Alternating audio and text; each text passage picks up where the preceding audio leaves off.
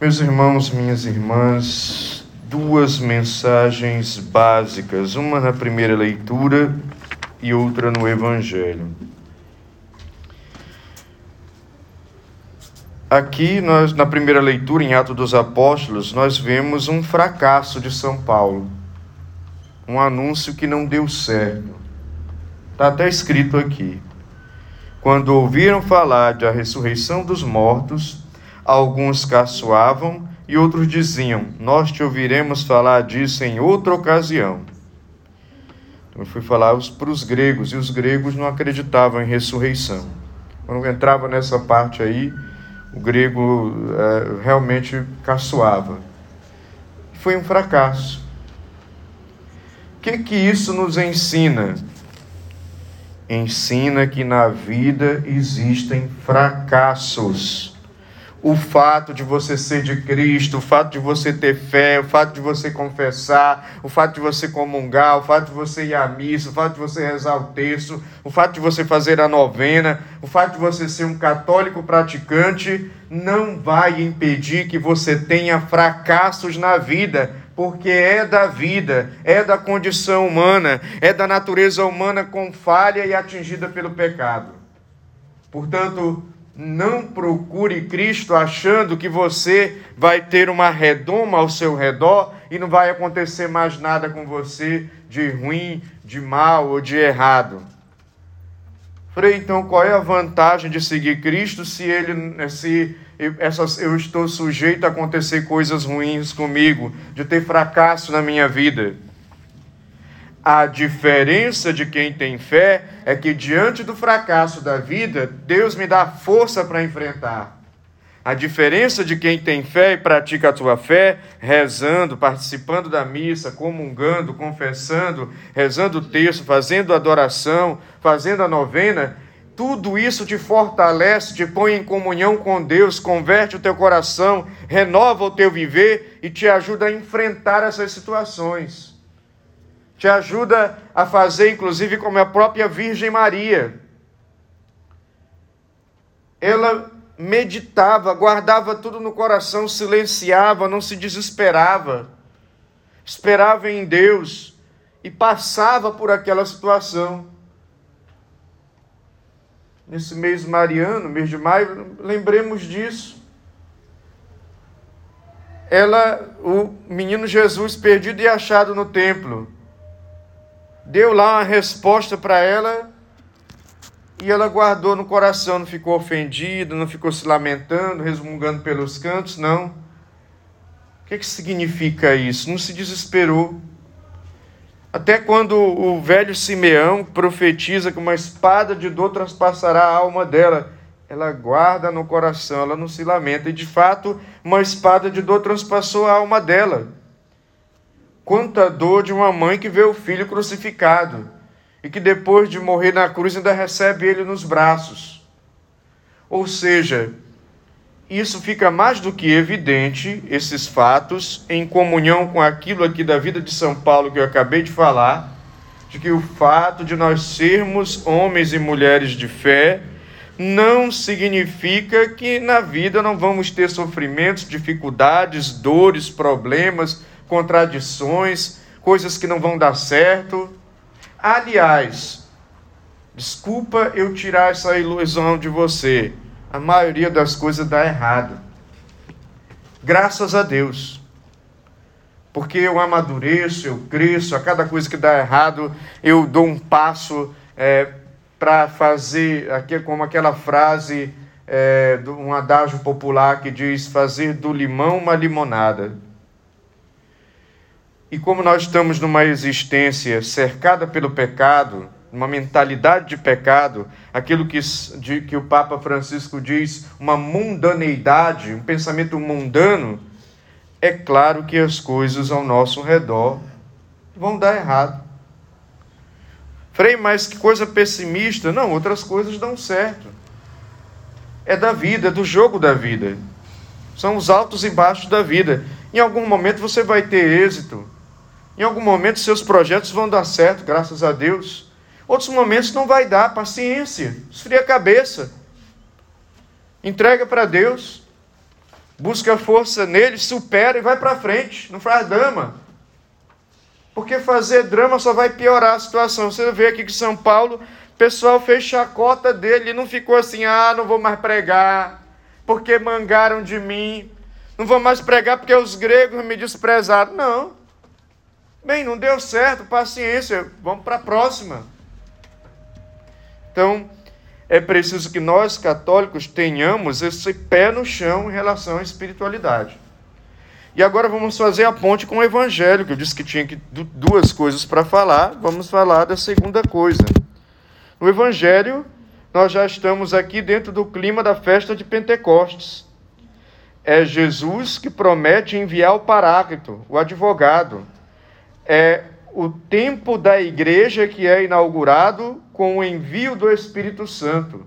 Os últimos tempos, porque os primeiros tempos, didaticamente separando, foi no Antigo Testamento o Pai agindo, no Novo Testamento o Filho agindo, e na, no tempo da igreja é o tempo do Espírito Santo, os últimos tempos.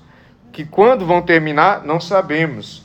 Mas é preciso que, diante das dificuldades, das dores, dos sofrimentos, dos obstáculos da vida, daquilo que não dá certo, peçamos o Espírito Santo, peçamos as luzes de Deus, peçamos o seu auxílio, peçamos a sua sabedoria, peçamos que ele nos conduza e nos ajude a superar as coisas que na vida não dão certo, a ter força para superar as coisas que na vida não saem como a gente esperava. Então, é esse o diferencial de quem vive a fé. Quem não vive se desespera. Quem não vive é, cai no desânimo. Quem não vive desiste. Quem não vive se revolta. Ou é, de uma outra forma fica resmungando, reclamando, fica se lamentando. O católico não. O católico precisa pedir as luzes do Espírito. O católico precisa colocar-se nas mãos do Espírito Santo. Estamos nos tempos da igreja. É, e o tempo da igreja é tempo do Espírito Santo, tempo da ação de Deus Espírito Santo. Assim como o Pai agiu diretamente na humanidade no Antigo Testamento, o Filho agiu diretamente na humanidade no Novo Testamento, agora o Espírito Santo age diretamente na humanidade através da igreja, nos tempos da igreja. Aí, Frei, mas é assim tudo separadinho? Não, na verdade a Trindade está agindo sempre, mas isso é uma pedagogia de Deus conosco. Né? Em cada época, uma pessoa da Trindade se destaca, mas todas as três estão em comunhão e estão agindo no nosso meio. Importante que a gente também tenha essa compreensão, para não ter uma visão burocrática da fé, uma visão legalista da fé. E dentro dessa questão de pedir o Espírito Santo, pedir o auxílio do Espírito Santo, entregar-se, confiar-se ao Espírito Santo, está também o fato de nós darmos espaço para ele. Misteriosamente, pelo nosso batismo, ele já habita em nós. Nós já somos templos vivos do Espírito Santo. Não dá para explicar como isso acontece, talvez só na eternidade, quando nós chegarmos lá, nós vamos entender como é que isso acontece. Porém, diante dessa verdade de fé, é preciso que nós aprendamos a dar espaço para Deus agir. E como é que eu faço isso, Frei? Bem, em primeiro lugar, a gente precisa parar de, por exemplo, excesso de preocupação. Eu coloco as preocupações no centro e fico girando em torno delas. Eu não estou dando espaço para o Espírito Santo. Segundo, é, quando eu me coloco no centro e fico girando em torno das minhas ideias, do que eu quero, dos meus projetos, do meu, enfim. Então, também não estou dando espaço para o Espírito Santo. Eu estou ocupando todo o espaço. Outras vezes, quando eu coloco o mundo, as coisas do mundo, o materialismo, os bens materiais, eu endeuso isso, eu vivo em função disso. Não estou dando espaço para o Espírito Santo, porque essas coisas vão, vão me consumindo.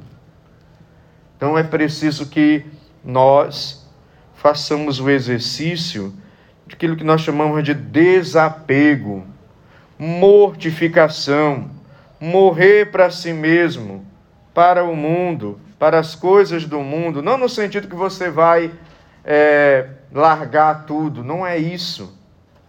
É como diz São Paulo numa outra carta: eu tenho, mas é como se eu não tivesse. Então essas coisas me servem, mas eu não posso ser escrava, escravo delas. Então, claro que eu tenho que, que pensar, é, ter um cuidado comigo mesmo, ter um, um amor próprio mas o amor próprio exagerado atrapalha a ação de Deus. Então, às vezes, a gente está cheio de tanta coisa que não tem espaço para o Espírito Santo agir. E é por isso que a gente precisa umas coisas renunciar, outras nos mortificar, ou seja, é, no sentido de lutar para afastar certas coisas, ou até não ficar alimentando certos sentimentos, certos pensamentos em nós e pedir sempre: Vinde Espírito Santo. Senhor, eu tenho que resolver esse problema. Vinde Espírito Santo. Senhor, eu estou com essa, com, com essa dificuldade. Vinde Espírito Santo. Senhor, eu tenho esse desafio na vida. Vinde Espírito Santo. Senhor, eu tenho, estou com essa preocupação. Vinde Espírito Santo. Senhor, recebe o meu trabalho. Vinde Espírito Santo. Ou seja, invocar sempre a ação do Espírito e também deixar de gerar em torno dessas coisas e girar em torno de Deus. E aí é que ajuda também ter uma vida de oração. Deus tanto vai agir em mim, quanto mais eu dou espaço para Ele. E uma das maneiras melhores para dar espaço para Deus agir em mim é através da oração. Então a oração não é uma coisa só para eu pedir coisas para Deus, e é legítimo, não estou condenando isso mas a oração também é um meio de entrar em comunhão com Deus, entrar em sintonia com Ele, alimentar uma amizade com Ele. Então, na medida em que eu tenho diariamente o hábito de rezar, um tempo que eu dedico a Deus, eu vou dando espaço, vou abrindo espaço no meu interior para que o Espírito Santo possa me inspirar, me iluminar, me conduzir. Portanto, cultivemos a vida de oração e peçamos sempre as luzes de Deus, Espírito Santo, seu auxílio. Não nos coloquemos no centro, coloquemos Deus no centro.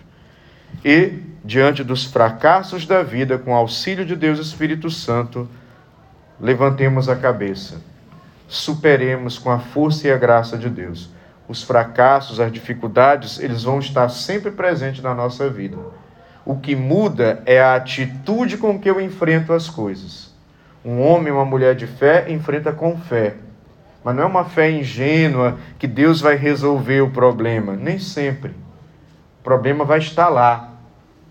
Mas com a graça de Deus eu enfrento, eu vou em frente, eu vou lutando, eu vou batalhando, eu vou fazendo o melhor que eu posso, sem me angustiar demais. O próprio São Paulo nos fala isso quando ele fala, num trecho da das, das cartas dele, que ele tinha um espinho na carne. A gente não sabe o que, que era. E ele pediu para Jesus tirar esse espinho três vezes, e a resposta de, Jesus para ele foi: Basta-te a minha graça. Ou seja, vai caminhar com esse espinho, cara. Te conforma, te apoia em mim, vai em frente. Não faz drama porque tem esse espinho, não. Luta e conta com a minha força, com o meu auxílio, recorre a mim. Então, muitas vezes é assim, gente, na nossa vida. Então, a gente fica esperando solução mágica, não existe. A gente fica esperando que os problemas sumam, não vão sumir. A gente esperando que dê tudo certo, muitas vezes vai dar errado. E eu não estou sendo trágico. E nem estou pedindo para você se conformar, mas eu estou pedindo para você saber enfrentar as coisas com, de uma maneira adulta, com a maturidade de fé, aonde Deus é a minha força. Não é uma mágica que vai eliminar tudo, mas a minha força que me ajuda a enfrentar tudo sem desespero, mantendo a calma. E aqui novamente recordo a Virgem Maria. Meditava tudo no coração e esperava em Deus e ia superando as dificuldades, os obstáculos que a vida apresentou para ela. E se nós formos olhar as leituras, houveram muitos obstáculos. Né?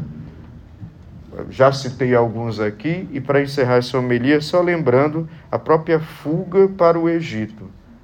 Já imaginou que é acordar de madrugada, porque o anjo avisou São José que iam tentar matar o menino, juntar o que dava para juntar e sair fugido para uma outra terra? Você imagina você fazer isso hoje à noite? Olha, foge daí que vão, vão, vão bagunçar a tua família. Você imagina um sofrimento desse, uma dificuldade dessa? E eles foram. Ou seja, de dificuldade, problema, nem São José nem a Virgem Maria escaparam. Por que, que eu e você vamos escapar? Agora, diferencial, a fé em Deus. Me fortalece, me conduz, me orienta, não me deixa desesperar nem desanimar. Eu caminho e enfrento. Por isso, peçamos as luzes do Espírito Santo para sempre enfrentarmos os desafios da vida. Eles estão aí. O homem e a mulher de fé vão superando com a força de Deus. Quem não tem fé se desespera ou desanima ou se revolta, o que não adianta muito. Louvado seja nosso Senhor Jesus Cristo.